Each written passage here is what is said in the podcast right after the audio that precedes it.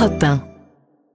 International sur Europe 1, Vincent Arevouette. Comment ça Un va ce matin retrouvé à Abu Dhabi. Oui, à Gaza ce matin, la population meurt de faim. Vous nous dites, elle est poussée au bord du, elle est poussée au bord du gouffre. C'est ce que dit en tout cas l'OMS, l'Organisation mondiale de la santé. Alors peut-être qu'il y a une lumière au bout des tunnels. Les tractations avancent pour un cessez-le-feu et des libérations. C'est davantage qu'une rumeur. Le patron de la CIA, des services secrets égyptiens, qataris, israéliens se sont retrouvés à Paris le week-end dernier. Ils laissent dire qu'ils ne sont pas venus pour rien. On est bien incapable d'en juger. Ces gens-là ne disent la vérité qu'à leur maître. Mais le Hamas parle maintenant d'un plan en trois phases.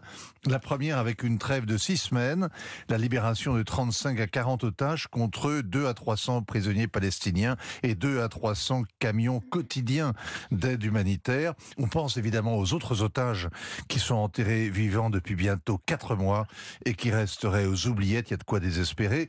Mais cette agitation a deux conséquences. D'abord, les combats à sont acharnés depuis, euh, puisque la fin d'un round approche. Et puis ensuite, les spéculations sur l'après-Gaza repartent de plus belle. Qui va régner sur les ruines? Gaza, désormais inhabitable selon l'ONU, mais où habitent quand même 2 millions de personnes. Et on reparle d'un dirigeant palestinien qui est célèbre hein, parce qu'il est gazaouite, Mohamed Dalan. Eh bien, à Gaza, avant que le Hamas impose sa loi puis sa guerre, il y avait Mohamed Darlan, alias Abou Fadi. Il est né à Khan Il jouait dans la même rue que Yahya Sinwar, le chef militaire du Hamas. Avec la première intifada, il a fini en prison. Il y a fait ses classes, apprenant l'hébreu. Ensuite, il a suivi euh, euh, toutes les négociations dans l'entourage immédiat d'Arafat jusqu'à devenir le patron de la sécurité de l'autorité palestinienne, l'homme fort du Fatah, si fort qu'il a fini par être mis sur la touche, mis en accusation, mis dans un avion, direction le Golfe, l'exil. Une deuxième vie romanesque, c'est l'oncle d'Amérique des Gazaouites. Ses valises de pétrodollars offrent des vivres aux plus pauvres, des bourses aux étudiants, des vaccins pendant le Covid. C'est l'intime de MBZ, le régent des Émirats. Et pour lui, il fait la guerre aux frères musulmans partout, d'Égypte, de Libye, de Tunisie, de Turquie, de Syrie et jusque dans les Balkans. Il est devenu un agent d'influence internationale, son réseau impressionne, il a le soutien des Égyptiens et des Jordaniens, les deux voisins, et aussi des Américains et surtout des Israéliens. Avant le Hamas à Gaza, il y avait Darlan, on se demande s'il pourrait être là pour l'après-Hamas. Eh ben, le mieux, ce serait de lui poser la question, non?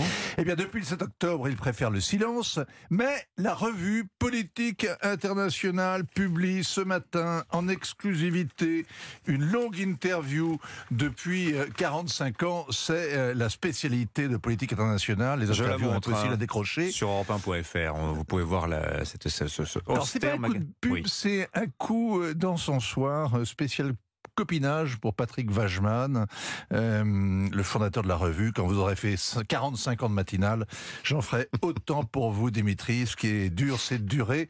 Et d'ailleurs, ça pourrait être mm. la devise de Darlan, le renégat. je suis jeune, il est vrai, mais aux âmes bien nées, mon cher Vincent. Bon, que, pour revenir à notre sujet, Mohamed Darlan, que dit-il dans cette interview exclusive de politique internationale Il faut la lire, c'est une interview fleuve, en tout cas qu'il n'est pas candidat à la succession de Mahmoud Abbas, il le jure, on n'est pas forcé de le croire, d'autant qu'il déroule ensuite euh, les principes qui doivent refonder l'autorité palestinienne, que considérer le Hamas comme une organisation terroriste, c'est refaire l'erreur commise en Algérie, en Afghanistan, en Irak, au Vietnam. L'écraser ne suffira pas à régler la question palestinienne, que la solution à deux États est désormais impossible, mais qu'il n'y en a pas d'autre. Un État dans les frontières de 67 avec eh, Jérusalem Est comme capitale, c'est ça ou rien. Un seul État, rien, ce serait un seul État avec les Palestiniens à bord. Que Bibi Netanyahou est trop menteur pour qu'on puisse lui faire confiance et que son arrogance l'a perdu.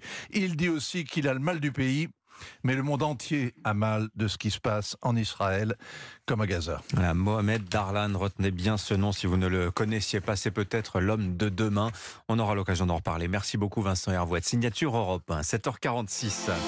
7h, 9h, Europe 1 matin. 45 ans de matinale. Vous voulez ma peau, vous hein?